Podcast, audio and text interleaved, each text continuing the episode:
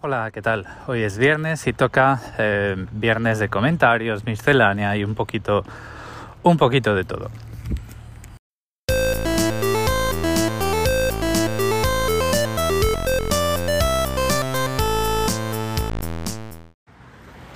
Bueno, esta semana ahí atrás os contaba el tema del Asus eh, triple PC, que es algo que, bueno, pues tuvo cierta repercusión en el grupo de Telegram, pero no demasiada, porque se vio fuertemente eclipsado por el, eh, la subida de precio de YNAB. Entonces, bueno, por partes. Eh, muchos de vosotros me habéis contado lo contento que estáis con eh, los netbooks que tuvisteis eh, por aquel entonces, que, bueno, pues fueron am, pasando por varias manos, actualizaciones y demás, y a día de hoy siguen dando guerra, pues algunos con Debian, otros con eh, todavía siguen pues en, formato de retro eh, retroinformática con Windows XP, como de momento es en el mío. Em, claro, el tema es que la mayoría de los equipos que me comentáis tienen discos discretos, no, no va, no es un módulo de memoria flash que está soldado en la placa, y entonces ahí vosotros podéis cambiarlo, incluso cambiarlo por un, un disco de estado sólido, eh, por, por IDE, que es por ejemplo lo que hice yo con el ThinkPad que, que tengo. O sea, el ThinkPad que yo tengo, el T41, es más rápido que cualquier ordenador de aquella época porque lo que he hecho ha sido montar un, un disco de estado sólido con un adaptador IDE a eh, el conector de... eh, bueno, otro conector. Lo tengo por ahí, pero la idea es... O sea, no hay... Si buscáis discos, un bloque que se pueda pinchar en una placa, no vais a encontrar discos SSD con conector IDE. Eh, lo estoy diciendo ahí, IDE, SATA... o sea, lo que vais a encontrar son conectores SATA, pero no conectores IDE, porque ese conector ya es antiguo, ese conector de principios de los 2000. Entonces, lo que hay son unos kits en los que tú te compras una caja con un conector IDE y que dentro la abres y tiene un conector M2 o un conector de otro tipo eh, que sí es válido para eh, módulos de estado sólido eh, de hoy en día. Entonces, lo que haces es te compras uno de estos módulos de 32 o 64 gigas acorde al, al equipo y al sistema operativo que quieres utilizar. Te compras una de estas cajas y lo único que tienes que hacer es asegurarte de que esa caja entra en el sitio que tu portátil tiene disponible para, para SSD y los resultados que se consiguen pues son fantásticos porque el tema eh, vuela, ¿vale? Y luego hay otros adaptadores para ordenadores todavía más antiguos eh, que permiten hacer lo mismo con un adaptador IDE a Compact Flash. Entonces, ¿cuál es la diferencia y por qué no, cuándo usar unos y cuándo usar otros? La idea está en la madurez del sistema operativo. Si tú pones un sistema operativo de la familia de Windows NT, como es por ejemplo, em, o sea, un disco tipo, o sea, un sistema operativo tipo, ah, bueno, un Windows moderno, ¿vale? No, quiero decir versiones para no equivocarme.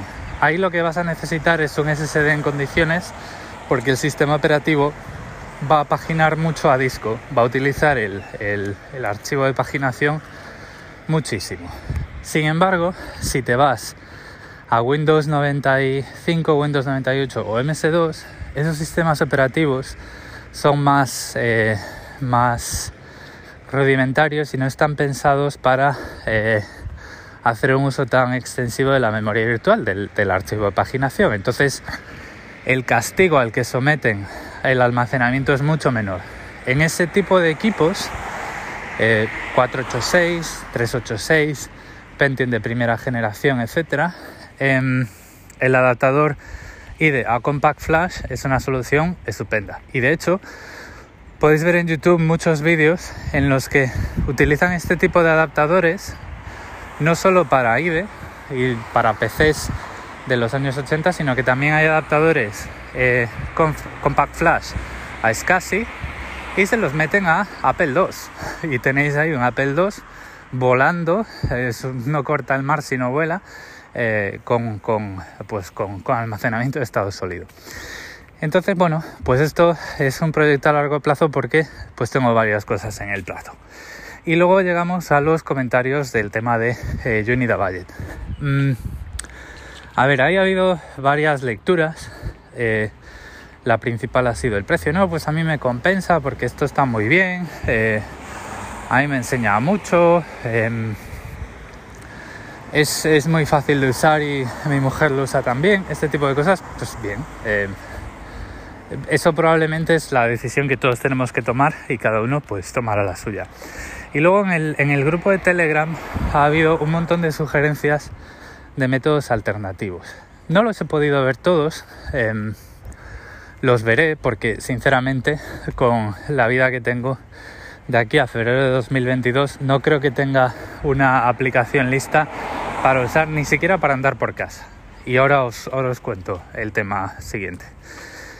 O sea, cómo va el tema. Em, la idea que yo tengo es aplicar los conocimientos que ya tengo em, y bueno, pues aplicar los mismos patrones que, eh, que aplico y predico en el banco, en el trabajo, y hacer una aplicación pues eh, con su base de datos, con su capa de middleware, que es donde, es donde yo sé, vamos a decirlo así, y luego pues habrá que ponerle unas pantallas por delante, y ahí es donde ya entramos en terreno peleagudo, porque las pocas veces que he intentado hacer interfaces gráficos, pues hubo gente que lloró al verlo, ¿vale? Dijo, pero ¿cómo puedes hacer esto?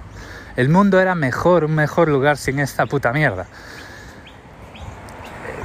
Vale, o sea, es que soy muy malo haciendo esas cosas. Entonces, eh, este es un proyecto que tiene largo recorrido. O sea, yo estoy bastante seguro de que en un plazo corto de tiempo, dos o tres meses, se puede tener un servidor con unas, exponiendo unas APIs, o sea, exponiendo, sí, unas APIs que me van a permitir implementar pues el método de los sobres, porque no es nada complicado, ¿vale?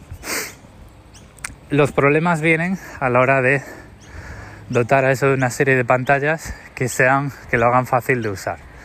Entonces, pues ahí es donde pues vamos a tener bastante tiempo por delante y, y habrá que escoger bastante bien en qué fregado me meto. Entonces, ah, claro, a la hora de meterme en fregados, yo lo dije de broma en otro grupo de Telegram que voy a hacer la aplicación con Electron, pues, pues solo por, por joder, porque sé lo poco que gusta Electron, ¿vale?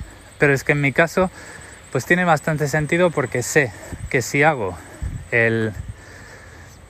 A ver, para empezar, no voy a hacer en Electron porque no lo necesito. Mi aplicación va a tener parte servidora, entonces eh, una aplicación Electron ahí no, aporta absolutamente nada. Eh, y para eso pues te abres el navegador y te vas a la URL y ya, los, lo tienes, ¿vale?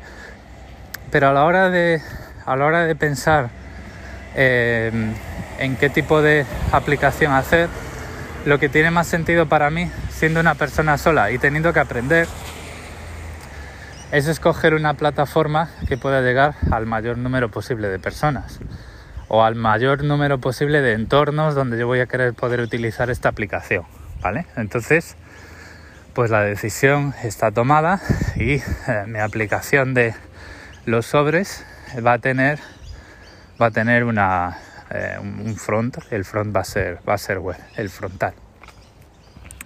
Pero luego eso no llega. Eh, yo probablemente en un plazo no demasiado largo de tiempo pueda tener una parte web y una parte, la parte de las APIs, pues ahí.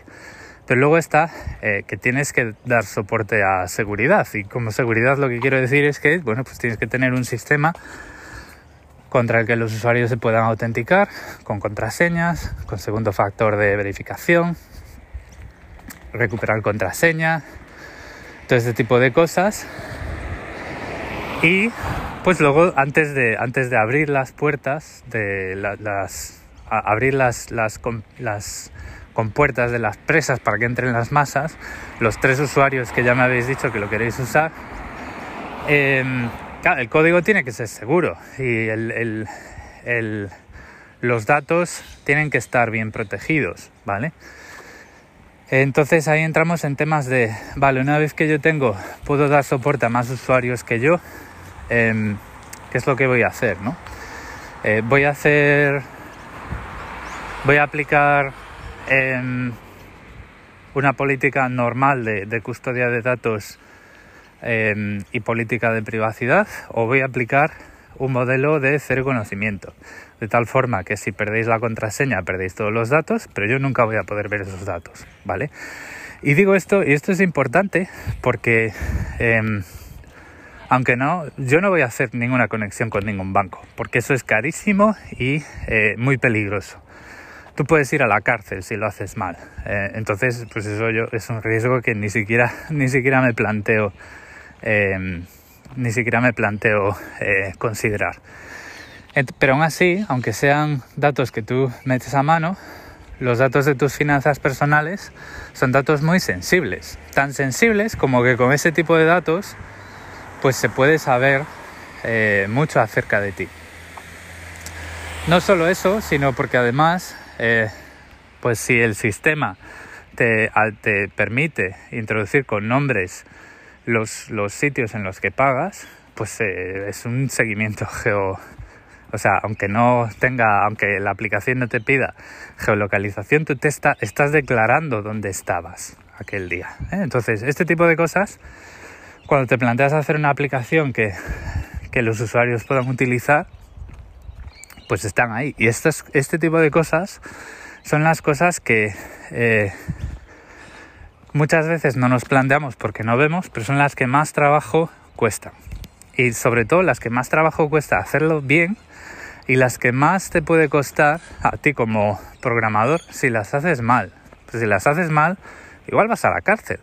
Entonces, son este tipo de cosas las que están en el camino entre hoy y que esa aplicación exista de una forma en la que alguien pues podría entrar, eh, alguien que no soy yo, pues podría, podría estarlo usando. Entonces probablemente de aquí a febrero o marzo lo que tenga sea pues algo rudimentario que yo podré estar utilizando en mi casa eh, y que en, ese momento pues me plantearé si lo continúo por mi cuenta o si em, me junto con gente que me pueda eh, que pueda formar parte del equipo pongo un Patreon y le empiezo a dedicar más tiempo para llegar a algo que se pueda utilizar en en un servidor público, en, en cloud, en, una, un Amazon Web Services, o si libero el proyecto y lo hago pues de código abierto con unos scripts de, de instalación para que se pueda instalar en, en, cualquier NAS o en cualquier PC que tenga Docker. Esa es otra opción, ¿vale? ¿Qué es, ¿Cuál es el problema? El problema es que si tomo esta segunda decisión y libero el proyecto, eh, Claro, o sea, tú no puedes tener una, o sea, puedes tener una aplicación móvil que se conecta a tu NAS, pero digamos que es más, o sea, un tipo de proyectos así tiene una, tiene una barrera de entrada mucho más alta.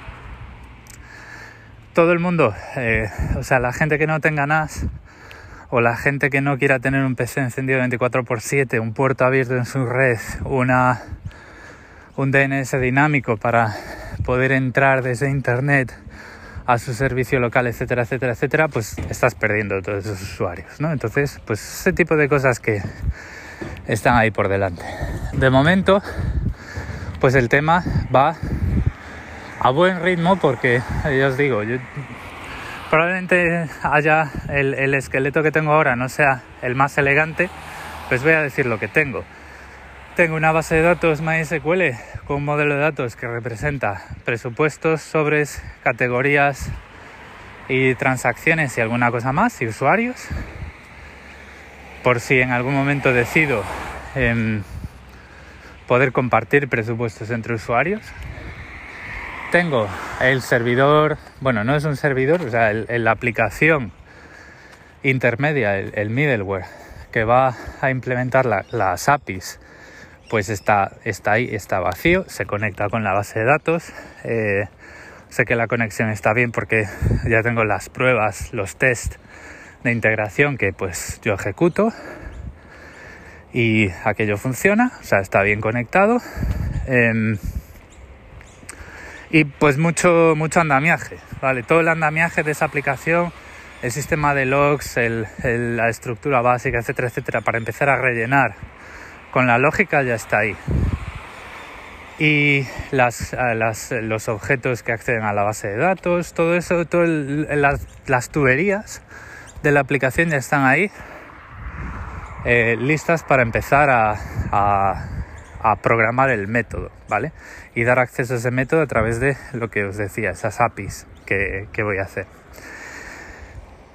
Eh, y luego pues tengo toda una serie de otro tipo de andamiaje que es bueno, pues eh, son algunos scripts y demás para poder crear los contenedores Docker de la base de datos y de la, de la, de la capa de, de APIs y que se comuniquen entre sí. Y eso también funciona. No hace nada porque la aplicación está vacía, pero pues yo ahora mismo sigo unos pasos que son básicamente ejecutar ejecutar unos, unas automatizaciones y yo lo que termino, lo que acabo teniendo es pues un servidor de APIs conectado a una base de datos, pueden hablar entre sí y pues entonces lo único que puedo hacer a partir de ahí es apagarlo todo porque pues no hay nada. Pero digamos que a partir de ahora ya es meterme a eh, lo que en metodologías ágiles llamamos historias de usuario. Pues yo como usuario quiero poder crear un presupuesto. Entonces pues lo que haces es creas una pantalla donde tú metes el nombre del presupuesto, la divisa y no sé qué historias. Esto lo especificas en tu historia de usuario y haces, escribes el software por la pantalla, las APIs y la, operación sobre la base de datos para crear eso. Y ya está. Siguiente. Pues yo como usuario puedo querer, quiero crear sobres dentro de presupuestos. Lo mismo. La pantalla, tal, no sé qué.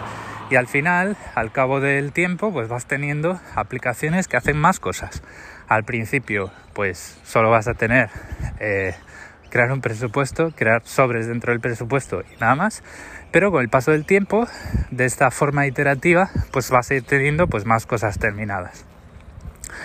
Y el, método de desarrollo es siempre iterativo. O sea, pues lo que os he contado, ¿no? Que tengo.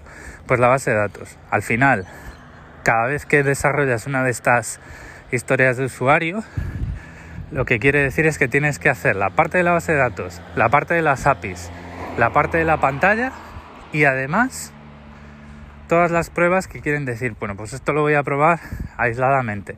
Lo voy a probar con la base de datos y lo voy a probar en el sistema de este de contenedores cuando se me levanten los dos, de tal forma que funcione en todos los entornos posibles, con todas las partes. Y así pues em, remojar y, continuar. Eh, como quien dice, rinse and repeat. ¿eh? Y bueno, pues a partir de ahí pues tengo por delante, vamos a ver, estamos a, 5 de noviembre, pues tengo por delante a 22 de febrero, pues tengo pues tres meses mal contados. Em, no creo que eh, el 22 de febrero pueda sobrevivir con esto, porque me conozco, están las navidades por el medio, está pues una niña de un año que ya está empezando a andar, ya da dos pasitos antes de caerse de culo. Entonces el tema está difícil, así que también lo que voy a hacer es ir revisando todas esas alternativas que habéis puesto en, en el grupo de Telegram y, y, probablemente tenga que usar alguna de ellas durante un tiempo. Luego también está el alcance de lo que quiero hacer. Em, muchos de vosotros y, yo probablemente em, usamos características de Unida Budget que no forman parte de esa metodología de los sobres, ¿vale? O sea, tú si piensas en la metodología de los sobres que con efectivo, pues lógicamente antes de pagar algo te vas al sobre y si en ese dinero no hay sobre, pues tienes que hacer, si en ese sobre no hay dinero, pues tienes que hacer tus numeritos con otros sobres para sacar el dinero eh, de, otros, de otro lado, ¿no? Tú esto normalmente cuando lo haces un sistema tipo Unida Budget, primero pagas, luego ves el descalabro y luego cubres el dinero. O sea, digamos que funciona del revés.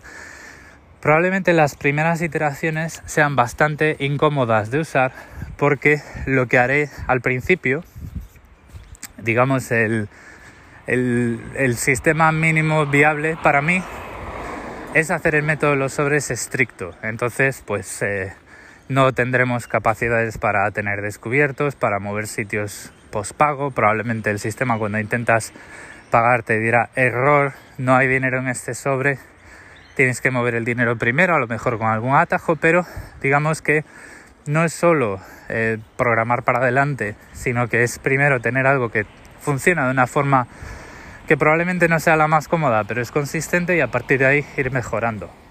Este, este es otro, otro camino, ¿vale? Aparte de todo eso que os conté de la seguridad y demás, que son temas que eh, en el trabajo llamamos la parte no funcional de la aplicación. No funcional porque no aporta funcionalidad, sino que te aporta pues lo demás, seguridad, privacidad y demás, rendimiento, este tipo de cosas. Pues luego está el, eh, el camino y el plan de pues cómo ir implementando esa funcionalidad y cómo va a ir estando gradualmente. Eh, cómo la aplicación va a ir tomando forma con el tiempo. Desde algo sencillo pero que funciona, algo pues complejo y que va creciendo con, eh, con nosotros, con los usuarios. Entonces, eh, vamos, lo que os quiero decir en dos palabras es que esto no es un proyecto de tres meses. Probablemente en tres meses haya algo, en tres meses, entre tres y seis meses haya algo con lo que poder sobrevivir en casa, que no será adecuado para eh, abrir al tráfico de internet porque pues eh, te pueden entrar hasta la cocina. Eh, proteger los sistemas que están expuestos a internet es, algo muy complicado y que probablemente yo solo no lo pueda hacer y necesite, necesite ayuda. Pero bueno, pues vamos a ir, vamos a ir eh, progresando por ahí y yo os iré contando. Y os iré contando también cuando vaya echando un vistazo a esas alternativas, pues también os iré contando cuál es la que más me convence y por qué. Pero bueno, todo esto con calma. Lo voy a dejar aquí ya. Muchas gracias por el tiempo que. ¡Ay! No, antes de terminar. Ojo, los usuarios de Linux, si usáis Fedora, eh, porque como yo, porque y si usáis eh, TimeShift, este sistema de crear em, copias de seguridad del sistema para poderlo recuperar. Hay unas. Timeshift utiliza unas utilidades de disco para encontrar las particiones y ofrecerte un lugar donde guardar esas copias de seguridad. Y esa herramienta entre Fedora 34 y Fedora 35 ha cambiado. Y ha cambiado la forma en la que funciona. Y eso lo que quiere decir es que en Fedora 35 Timeshift está roto. Y no va a encontrar ninguna partición y por lo tanto no va a encontrar ninguna de tus copias de seguridad. Así que si dependéis fuertemente de esos puntos de recuperación que crea TimeShift, probablemente os convenga esperar antes de actualizar de Fedora 34 a Fedora 35. Y ahora sí que sí, lo voy a dejar aquí. Recordad que en los métodos de contacto, en las notas tenéis todos los medios de contacto, eh, incluyendo ese grupo de Telegram. Vamos hablando, un saludo.